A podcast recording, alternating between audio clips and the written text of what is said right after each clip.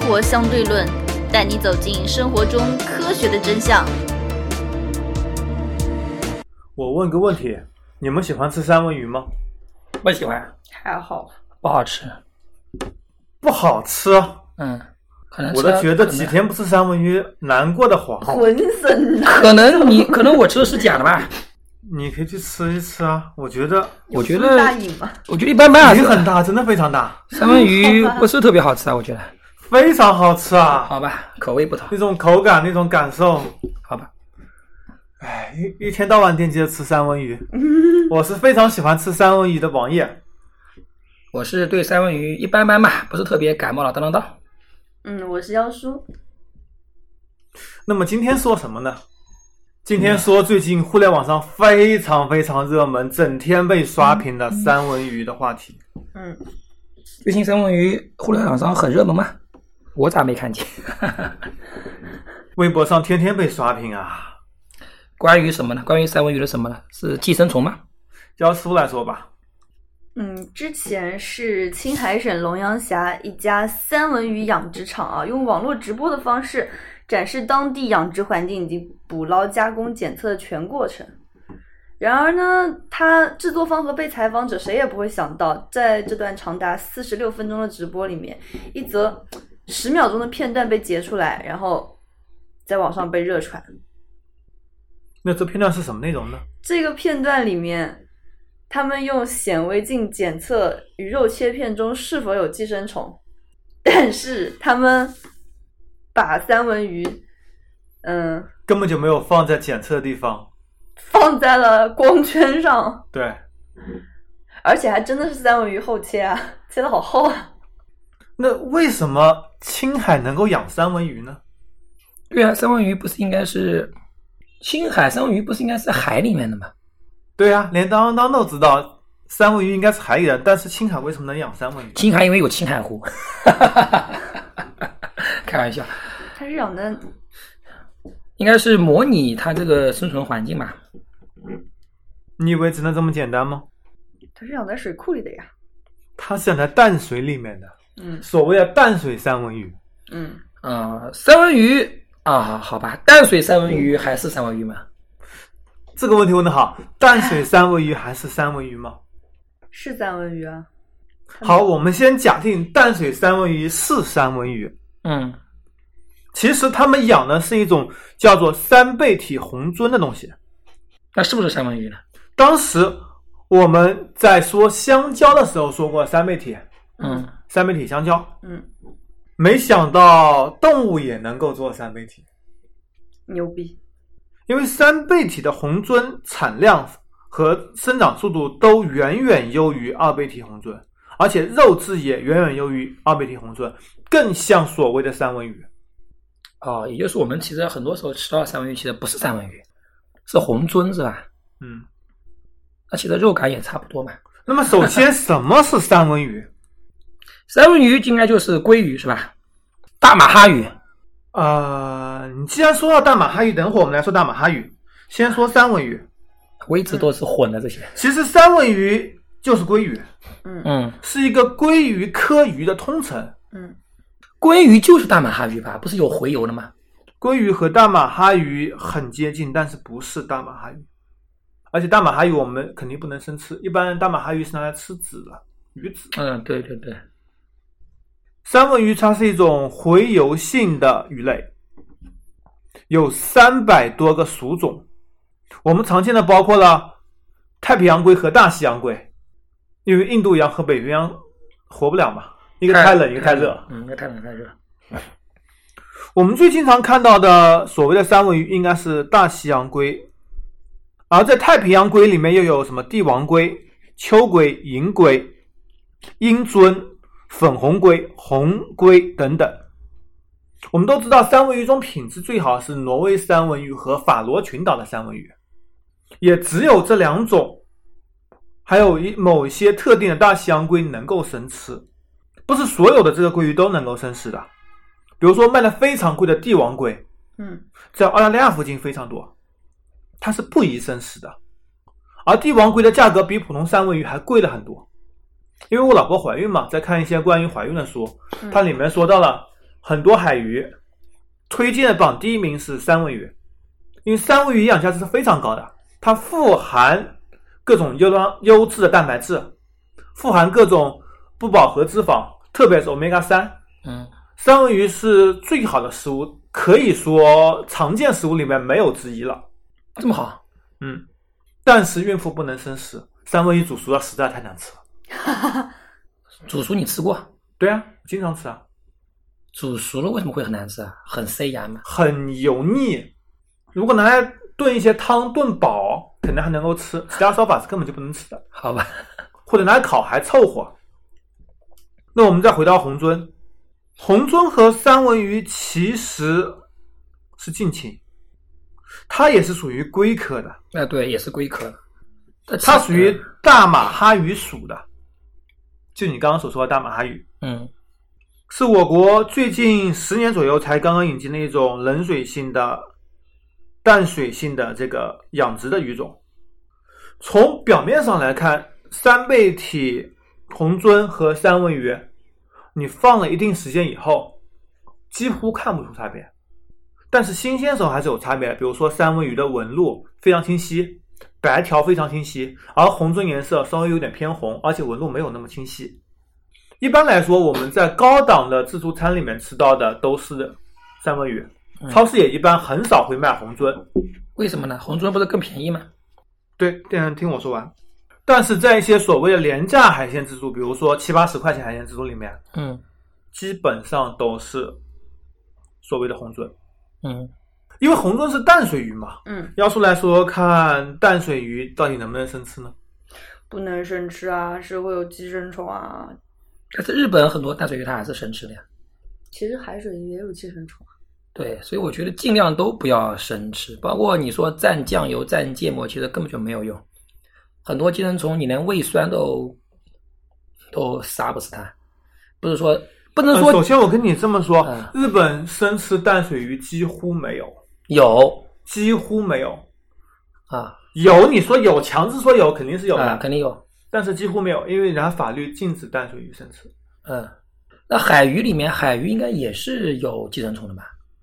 对，但是海水由于它自己本身有渗透压，嗯，而且有咸度，嗯大部分对人体有害的寄生虫都生存不了，只有很小部分，比如说臭名昭著的异间线虫等等能够生存。要说来说说看异间线虫吧，一间线虫也被称为海兽胃线虫啊，那个视频里面被人喷，就是因为它是一个淡水鱼，然后去检测了这个一间线虫，对，它是属于线虫寄生虫，在分类学上，一间线虫以知名度颇高的蛔虫属于一个目，但是不同科，被单独列为一间线虫科。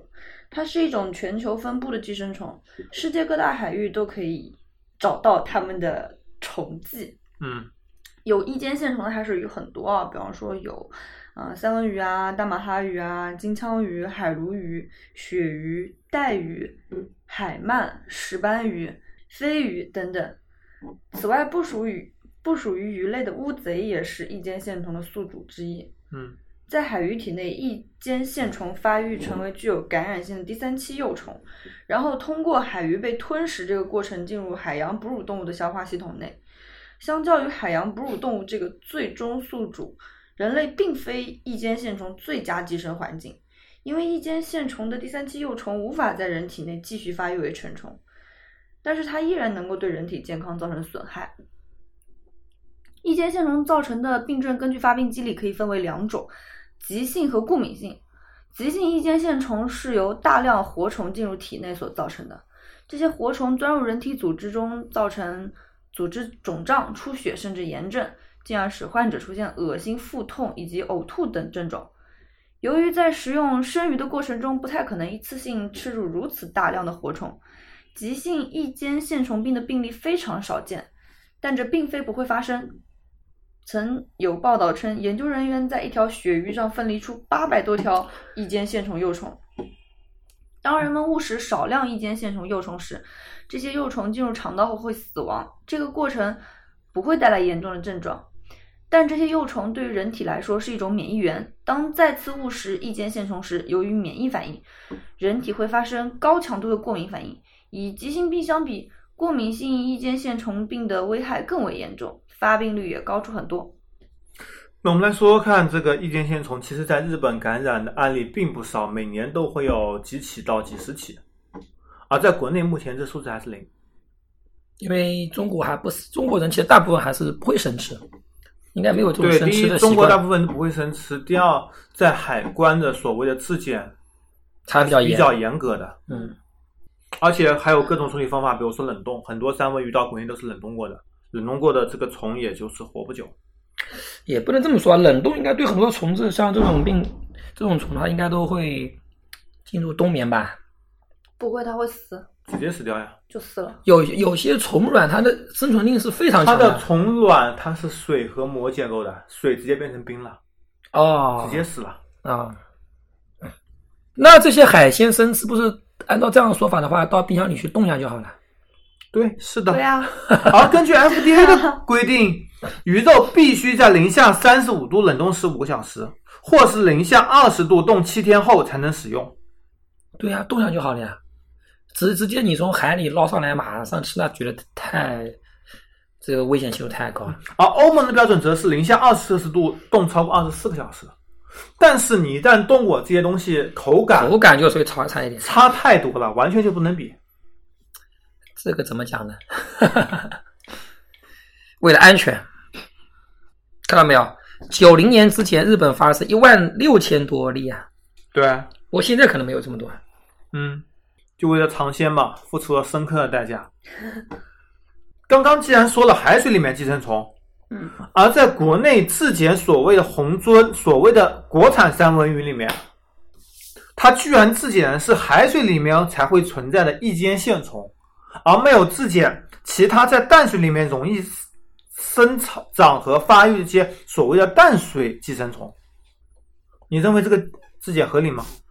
淡水中，你不是说没有这个？对呀、但是而且他所谓的这个质检操作，他说是中科院的质检方式，啊然后中科院迅速打脸，说中科院根本就没有这研究所，根本就不是我们研究所质检的，它这是媒体搞的是吧？它只不过是一种营销的噱头，嗯，它是当地的养殖户跟当地的那种媒体地方的政府对，地方保护嘛。嗯，而所谓的龙阳峡三倍体虹鳟占国内三文鱼市场的三分之一，已经相当大了。然后包括广西那边也有自己的养所谓的红鳟。龙阳峡标称每年能产一点五万吨，而国内每年只有四到五万吨总体的三文鱼销售量。它是占国产三文鱼产量的三分之一左右，嗯然后每年合法进口的三文鱼就是大西洋龟，大概是在八万吨级左右，啊啊！走私的数量还查不到，所嗯以市场上售的三倍体虹鳟真实占比应该是在百分之十以内。 OK，如何收听我们的节目呢？您可以在喜马拉雅、荔枝 FM 或者苹果的播客应用上搜索“生活相对论”，关注爱因斯坦头像的就可以了。接着我们还看到一些媒体，比如说新华社，他也在微博上面发言，他认为红鳟可以生食，但是网友扒出了新华社前几年发的微博。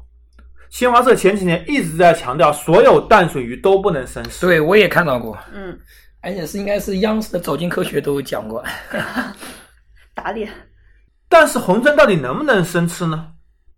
如果是养殖的话，看具体情况，看怎么处理。我觉得最主要还是处理吧。你说在冰箱里三十多度冻个四五天，零下必三十呃对啊，零下三三四十度冻个四五天，必然可以生吃的呀。嗯，对，是的，那你直接捞上来都没有经过任何处理，那肯定不能吃呀，对不对？对，除非有很严格质检，在你吃之前有专门的质检机构为你质检，把那所有东西全部给那这个成本排除太高了对，这个这成本你太高，你也啊还吃不不如起你啊直接吃法罗群岛或者挪威三文鱼。对，三文鱼我觉得可能还是拿来拿来煎或者是炸，可能比较好吃吧。红鳟鱼拿来煎或者炸还是蛮好吃的，比我三文没鱼吃过好吃一些，下次因吃为吃它看的。脂肪含量会更低一些。那我们接着来看看所谓的什么芥末啊、酱油啊、白酒啊，到底能不能杀这些所谓寄生虫呢？这是必然不能的。我觉得寄生虫可能是可以杀有部分，但是我觉得这个虫卵它必然必然杀不了，因为虫卵的话，它外面不是有一层那个叫什么叫壳嘛，对不对？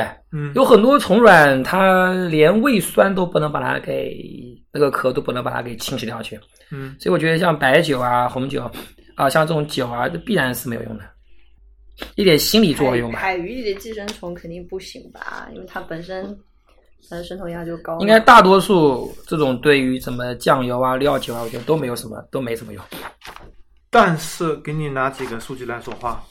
首先，酱油，嗯嗯，因为酱油是咸的嘛，里面有盐嘛，它作为一种在海水中游动的寄生虫，一间线虫在酱油里的耐受力非常出色，它能够在酱油中存活十一个小时。但是对于一些淡水的寄生虫，可能并不能耐受这么长时间的盐渍，可能会脱水死亡。 但是有个问但题是这，需要很长很长时间。你对如果在酱油里面浸了那么长时间，你东西没法吃了。对，啊，大多数人就跟酱油站是一几样秒，几就几秒钟而已啊，而且还不是对全站着，就一点点煎蘸一下，对吧？所以然达到后效果接就下是去醋，醋我们就是常见的酸嘛。既然我们吃了这东西要经过胃，胃是个很强的酸性环境，对是的必然比醋的酸性环境更强。嗯，所以既然我所谓的胃都不能杀这些虫，那你要醋有什么用？因为检测寄生虫的一个步骤，其实就是要经过人工胃液的对，清洗。还有芥末，芥末有研究证明，只要达到一定的浓度和时间，芥末汁就能杀死百分之一百的幼虫。但是这个时间是四十到五十分钟，哈哈，也不现实，你吃个生鱼片四十五到啊五你十每一分片钟，都得放里面要蘸四十五，而且你芥末芥末浇灌过这东西，你还吃得下去吗？只能蘸一点点啊，白酒呢？其实三十八度的白酒能够在二十四分钟杀死一间线虫，五十度的白酒能够在十五分钟杀死一间线虫，看上去比芥末或者酱油短效了率也高实在太多时间了。嗯。嗯，这个还但是这个泡酒有什么区别？所以我觉得那种还是还是对的，像那个他们很多那个上海人不喜欢做那个醉虾跟醉蟹嘛，嗯，嗯大量酒、嗯醋、酱油放在里面，嗯然后要他要放要放好几个礼好几个星期，这应该虾没有寄生虫不用虾的话，基本上半天到一天。哎，我看他那个醉蟹嘛，嗯啊，醉蟹他好像放好几个星期，那肯定是能把寄生虫全部都杀死的，对吧？中国不是有吃醉蟹的一个嗯里面有传统，所以我应该是可以把它全部杀死的。所以白酒其实应该说比那些芥末什么更靠谱，我觉得。嗯，这也涉及到我们之前所说的酒精杀灭细菌那个原理，之前在嗯呃，护士那几期节目中说到过，嗯，它是使得细胞的膜、细胞壁溶解于酒精之中，然后它就没有这个细菌或者其他东西就没有这个生存环境。其实我们前面都说了，这个能不能生吃？那我们前面也讲了，尽量都是在冰库里面多放点时间啊，因为你拿来煮熟嘛，可能就没有这个味道了，对吧？嗯，那还是要放弃一些口感，还是要放弃一些口感，因为毕竟是生命的这个对生命确实是有些时候会造成影响的。比方说，我们说，其实有些寄生虫还是非常可怕的，比方说广州的那个圆管线虫啊、肾盆节线虫等等啊，它会到肝里面，甚至会随这个血液流动啊，到你的大脑里面，到你的眼睛里面。这个之前一些纪录片啊也看到过啊，非常可怕。有的人身上居然弄出了上千条这样的虫啊，嗯对你的肝脏啊、大脑，它甚至会啃食大脑。嗯，哇，非常可怕，非常可怕。那么它这些但虫这子些，虫都是淡水的鱼的寄生虫。对，，一方面是淡水鱼，还有人是喜欢吃那个，我再讲一下，就喜欢吃那个生猪肉，太恐怖了。嗯喜欢吃生猪肉，我就讲，就以前不是说那个樊哙那个时候嘛，鸿门宴的时候，不是扔给樊哙一一一个叫做叫做以前中国人不是就吃叫吃吃块嘛，就是生猪肉拌酱油吃或者拌这种酒吃，好吃吗？啊，非有的人喜欢吃，就是说这是比较极端的例子啊。嗯也就是这告诉我们， 人还是适合吃熟吃熟食。但是我又有个问题，为什么那些野生动物就没什么影响呢？因为你没有对它进行长期观察，而且它们寿命比较短，很可能是刚刚过了生育年龄就已经死了。大象不是年龄很长吗？我觉得是它，它是我觉得会不会它大们象自己吃草啊为是主不是它们哦也是对寄生虫就比较少，嗯，老虎、狮子基本上过了生育年龄活不久的。基本上生这就十来年吧。你看狗才能活几年，猫才能活几年，七各八种年病现在都是。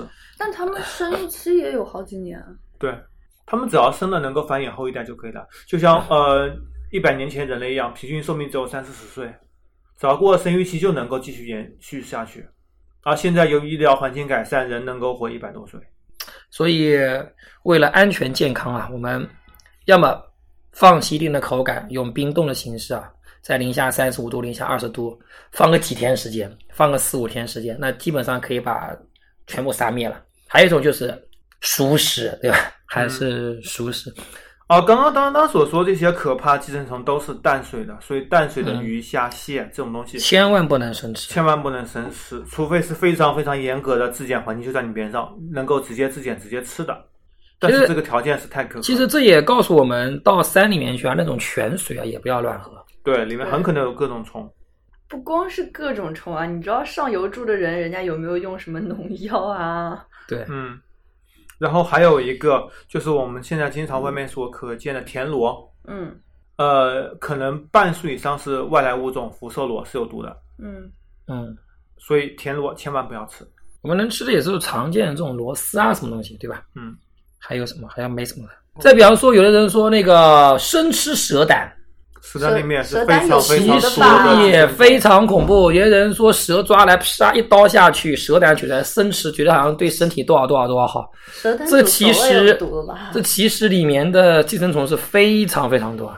嗯，而且可可能会有潜在的毒性啊，好像有一个错觉，苦的东西就是呃什么清清火凉的解毒。什么蛇蛋呀、苦瓜呀，什么乱七八糟，其实苦的东西都是有毒的呀。对，苦的东西是一种给你一种警示作用，对啊让你感觉到苦，不要去吃它，因为这对东啊西是有毒的。好像这是中所以尽国量少吃或者是苦的东西东亚文化所特有的，我觉得很奇怪，好像西方没有这样子的说法啊。对，好像中国就是说这种吃苦精神啊特别强调，然后觉得苦的东西就是好的什。么良药苦口，其实苦的都是都是有警示作用的。嗯，你看西药有多少是苦的？ 它其实也是苦，它只不过包了个药医而已。好吧，西方的传统医学植物入药的话，好像在以形补形阶段之后就已经死了。嗯，所以做个总结吧。三文鱼和红鳟鱼虽然是近亲，嗯但是红鳟鱼并不是真正的三文鱼。对，红鳟鱼淡水养殖的，是不能生吃的。对，除非是你把它放在零下二三十度环境冻几天。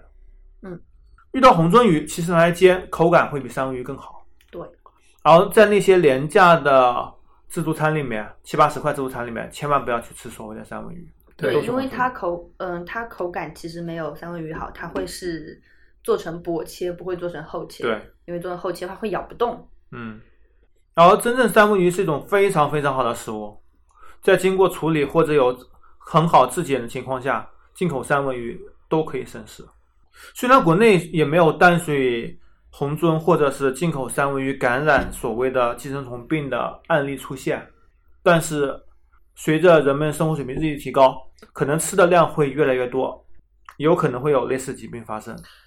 不过我估计啊，那些小餐馆那些红鳟鱼啊，我估计都是冰 冻过，嗯，小餐馆三文鱼、红鳟鱼基本上冰冻过，应该都是冰冻。冻过带过来肯的定。对，因为它放不久啊，这种东西，对，它必然是冰冻过，是吧？所以下次吃之前要问老板，你这是不是冰冻过的？我必须得吃冰冻过。或者去正规的能有直制的店去吃啊。那么今天节目到此为止，拜拜。好嗯拜拜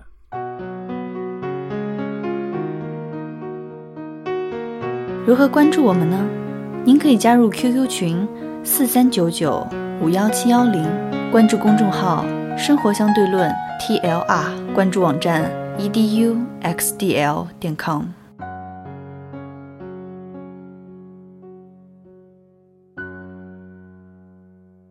那么今天彩蛋，武汉大学的马金龙发表了一篇博文，说网民很搞笑啊，一会儿宣扬爱国支持贸易战，一会儿又在呃涉及国家利益的三文鱼产业上在拼命打压我们国产的三文鱼。说这个事情出来了以后，那么以后国产三文鱼就是红鳟的价格肯定会下降啊。嗯，他说的没有说错呀、嗯红鳟价格本来就应该下降，而且本来就应该熟食是一种比较高档的熟食鱼类。对，但其实卖的香煎三文鱼并不便宜。哦，对啊，那我们也看到很多官媒都在挺红鳟，这会涉及到很多的利益链条，嗯这是我们没有办法抗拒的。嗯总之，我们做好不要去生食红鳟就可以了。嗯，